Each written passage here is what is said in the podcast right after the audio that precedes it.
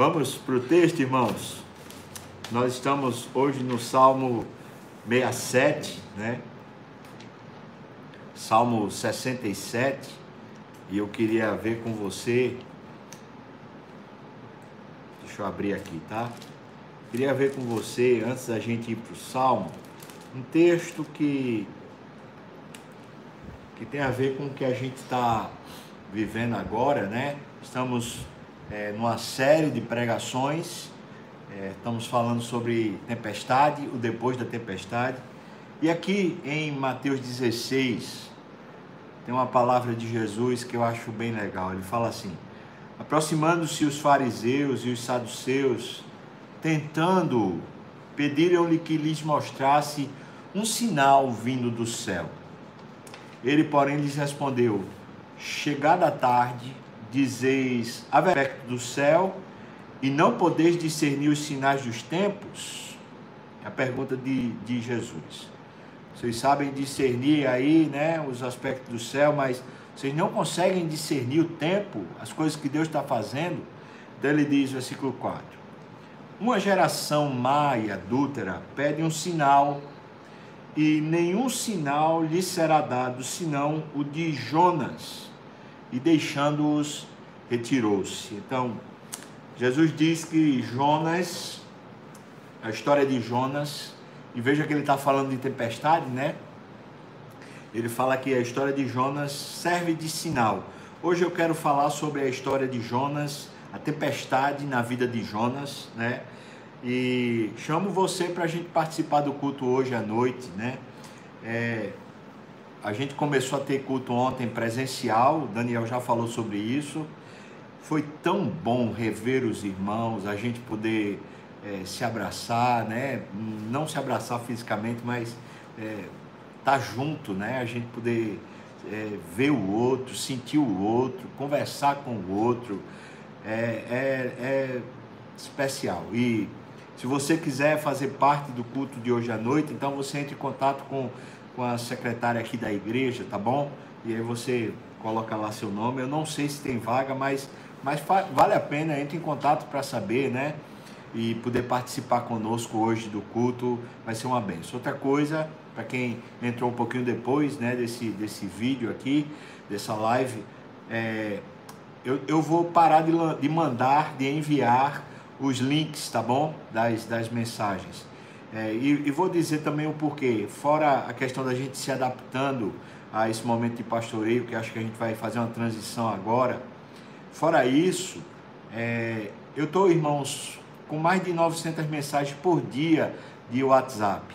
E eu não dou conta, eu não dou conta, não é? é vai, vem direto para o meu WhatsApp, não vem não vem só para a secretária, não. Isso fora o que a secretária recebe. Então, eu estou sem conseguir dar conta, de jeito nenhum dou conta. Às vezes tem mensagem ali que está mais de, de mês e eu não consigo dar conta. Então, peço desculpa, eu sei que isso é uma incompetência mesmo, né? Mas eu, eu prefiro priorizar né, a, a presença pessoal e eu tenho atendido muita gente, pode acreditar. E eu prefiro é, investir o tempo na presença física, pessoal, das pessoas que estão me demandando assim. Fora isso, é, preciso estudar bastante, né? tanto os salmos como também as pregações. Então, peço desculpa, mas essa é a realidade, é a contingência que eu tenho. Então, peço também a sua compreensão, tá bom? É, salmo 67, tá bom? É, é o salmo de hoje, que é que Deus está falando para nós. Diz assim: As nações rendem graças. Um salmo ao mestre de canto para instrumentos de cordas. É um cântico isso, falando sobre as nações, né? Fala assim, versículos 1 e 2 me parece serem o título do salmo. Depois a gente encontra no versículos 3 e 4 e 5 e 6, a gente encontra um paralelismo sinonímico, né? Inclusive a repetição da mesma frase.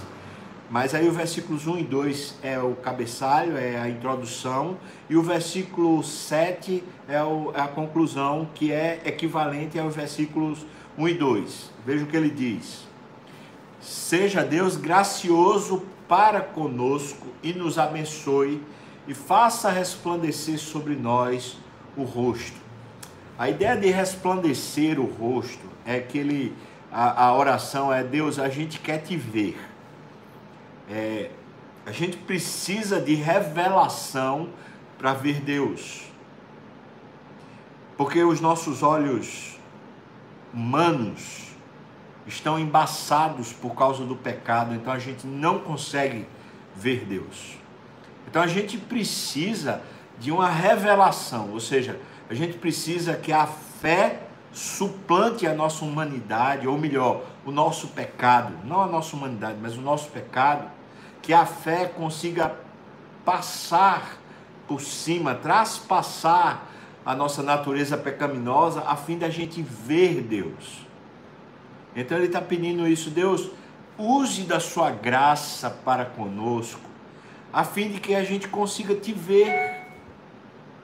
Veja que ele não está dizendo assim, é, pelo meu esforço, pelo meu mérito, mas ele está falando, a gente precisa de uma graça maior para finalmente a gente te ver. Mas qual é o, o, a motivação para ver Deus? Ele diz: para que, versículo 2, para que se conheça na terra o teu caminho. Ou seja, a gente quer te ver para a gente andar na terra, aqui, na vida diária, no teu caminho. A gente não quer te ver para ter uma experiência de êxtase, né? Tem muita gente que quer, quer ter uma espiritualidade de êxtase. É como se a gente fosse budista, né? A gente quer ter um, um transe, ou a gente quer meio, meio. Tem gente que, que é evangélico, mas quer ser meio espírita, né? Tipo, receber um espírito, entrar em transe. É... A gente pode até ter fortes emoções na presença de Deus, e pode até ter transe na presença de Deus. Entretanto, não é isso que buscamos. Ele, o que a gente busca é ver Deus, conhecer a Deus, para que a gente ande no seu caminho e para que a terra conheça o caminho de Deus, olhando para nós, olhando para a nossa conduta diária, para as nossas decisões, para a nossa piedade, para a nossa tranquilidade, para a nossa coragem, para a nossa ousadia, para a nossa vida, para que se conheça na terra o teu caminho e em todas as nações se conheça a tua salvação. Ou seja, aqui caminho, andar no caminho de Deus é revelar a salvação. Então vamos lá.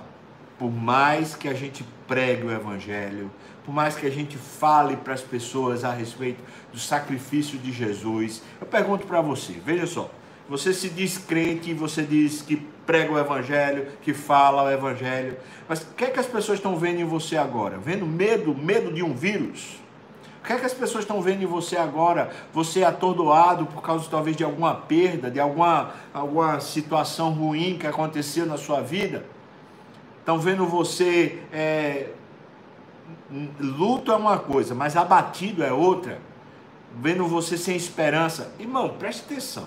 Como é que a terra, como é que o ímpio, como é que as pessoas ao seu redor vão ver Deus em você, vão ver o caminho de Deus em você, se o seu coração está cheio de medo, está tá resistente, está obscurecido, está reagindo igual ao ímpio? Deus não será conhecido quando a nossa vida não é uma vida de fé, quando a gente não, não renasce, ressuscita em meio ao caos, né? E esse, esse é o grande poder de Deus. Falar nisso, a próxima série do próximo domingo vai ser ressurreição. Vai ser o tema da próxima série, né? Ressurreição. Os episódios de ressurreição na Bíblia. Você sabe, Jesus Cristo ressuscitou, mas temos muitos relatos de ressurreição nas Escrituras, né? Então, vamos lá. Ele está dizendo na introdução é isso. Deus, a gente quer que a tua graça nos alcance de tal maneira que fique evidente na nossa vida a tua salvação. É isso. Na prática, na vida diária.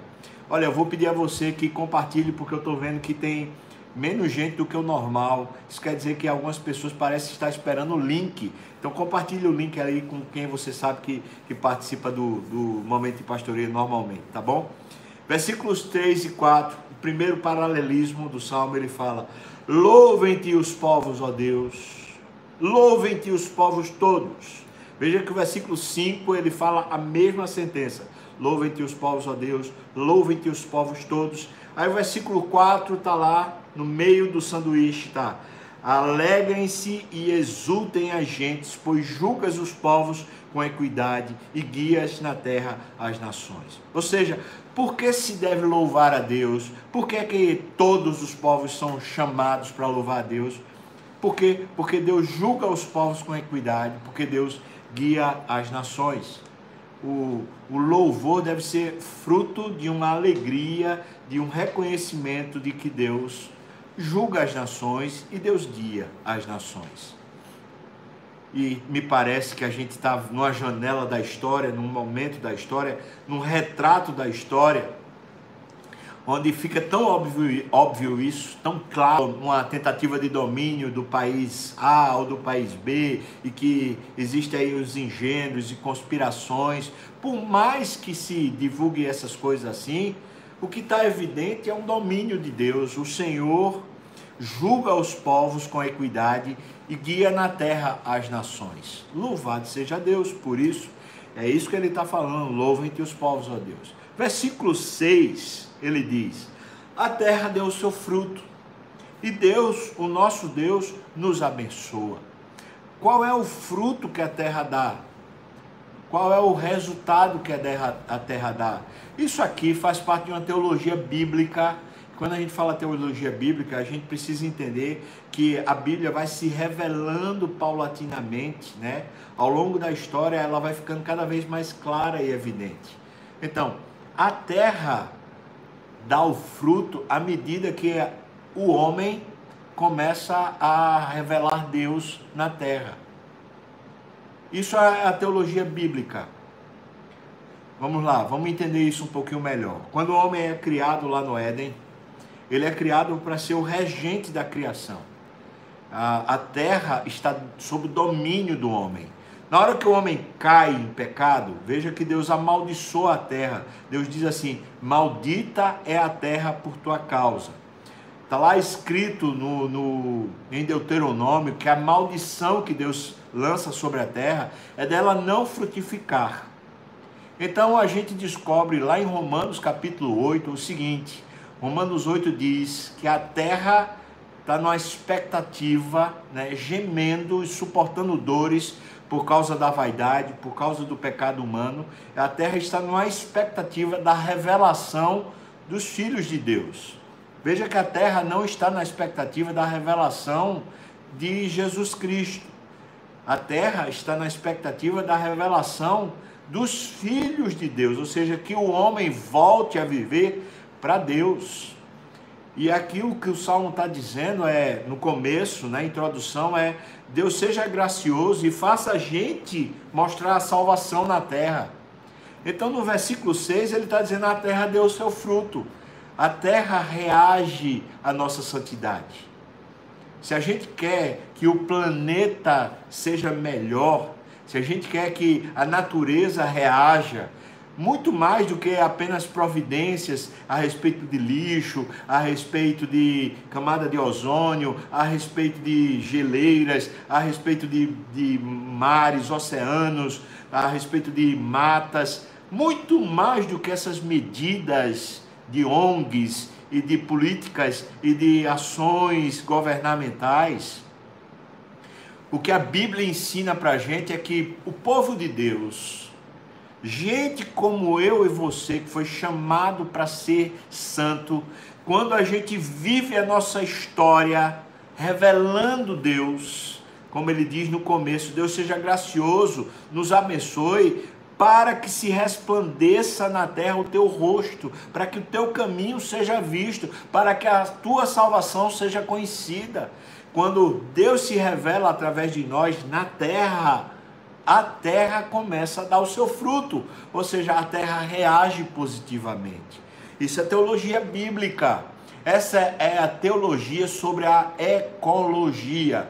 A ecologia, né, a, ou seja, o, o planeta, o habitat reage ao seu regente, ao seu governo. E o governo da terra é o ser humano. Não se trata de presidentes e poderosos, mas os seres humanos que habitam ali. Então, eu e você, como crentes, somos chamados por Deus para abençoarmos a terra, vivendo uma vida santa. Só isso. Você vive a vida santa e à medida que você tem uma ética, tem uma moral santa, a terra dá o seu fruto. A terra deu o seu fruto e Deus, o nosso Deus, então nos abençoa. É isso que está lá em Deuteronômio. Deus nos abençoa à medida que a gente o, o obedece, à medida que a gente é submisso a Ele. Está lá escrito em Deuteronômio, irmão. Quer uma vida abençoada? Você quer? Você quer que de alguma maneira a bênção de Deus lhe alcance? Então, viva uma vida santa. Viva uma vida santa. Viva uma vida de penitência. Viva uma vida de piedade. Diga comigo, vamos lá. Piedade. Diga de novo, vamos lá. Piedade, ou seja, caminhe com Deus. Caminhe com Deus e a terra reage. A vida se torna abençoada. Não é que a gente não vai ter lutas, mas a vitória é garantida. E o versículo 7 então diz: Abençoe-nos, Deus, e todos os confins da terra temerão a Deus, o temerão. Perceba que é, é esse né, paralelismo entre o começo e o final. Ele começa dizendo: Nos abençoe, seja gracioso e nos abençoe, para que a terra conheça. E aí no final ele diz a mesma coisa: Abençoe-nos, Deus, e aí os confins da terra o temerão. Esse, esse salmo é chamado um salmo de missão, né? porque fala da terra conhecer a Deus através do povo crente. E a gente pode interpretar aqui que a gente precisa anunciar, né, falar sobre Jesus para todos os povos, para todas as pessoas, né, ser responsável por isso, mas aqui também fala sobre uma postura, uma maneira de viver, uma maneira onde Deus passa a ser visto em nossa vida quero concluir essa meditação fazendo uma pergunta para você, que é uma pergunta confrontadora. Eu pergunto para você: Deus tem sido visto na sua vida? Deus tem sido de alguma maneira revelado na sua conduta, na sua alegria, na sua coragem, na sua intrepidez, na sua, na sua ressurreição, na vida alegre, feliz que você tem? Deus tem sido visto na sua vida, na sua bondade, na sua humanidade, na sua gentileza, no seu carinho, no seu coração amoroso. Deus tem sido visto na sua vida, na sua, na sua prosperidade, na maneira como você abençoa os outros, como você dá, é generoso, é serviçal, é humilde, é uma pessoa controlada. Deus tem sido visto na sua vida? Deus tem sido visto? É isso, irmão. Deus precisa ser visto na nossa vida. Olha, muito obrigado por, por todo o carinho que vocês têm me, me tido, têm me dado.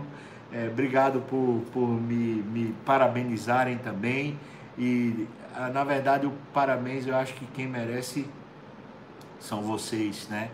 Vocês têm me abençoado muito. Então, louvado seja Deus por tudo isso. Vamos é, orar, né? E depois a gente vai cantar mais uma música.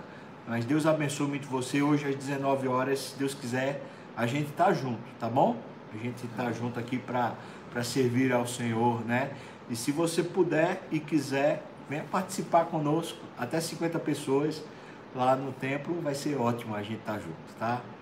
Obrigado, Deus, pela tua palavra, porque o Senhor nos deu um novo caminho, um vivo caminho. Cristo é o caminho. Senhor Deus, nos faça te conhecer mais.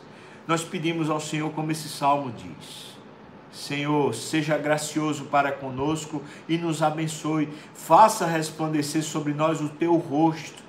Senhor Deus, para que se conheça na terra o teu caminho para que seja vista entre as nações a tua salvação. Ó Senhor Deus, queremos te louvar e bendizer, queremos reconhecer, Senhor, as tuas maravilhas, a tua bondade. Faça o nosso coração reagir à tua presença. Abra os nossos olhos, Senhor. Abençoe-nos, Deus, e todos os confins da terra te temerão. Senhor, nós precisamos de ti, queremos te conhecer mais e precisamos tanto dessa história nova na nossa alma, Senhor.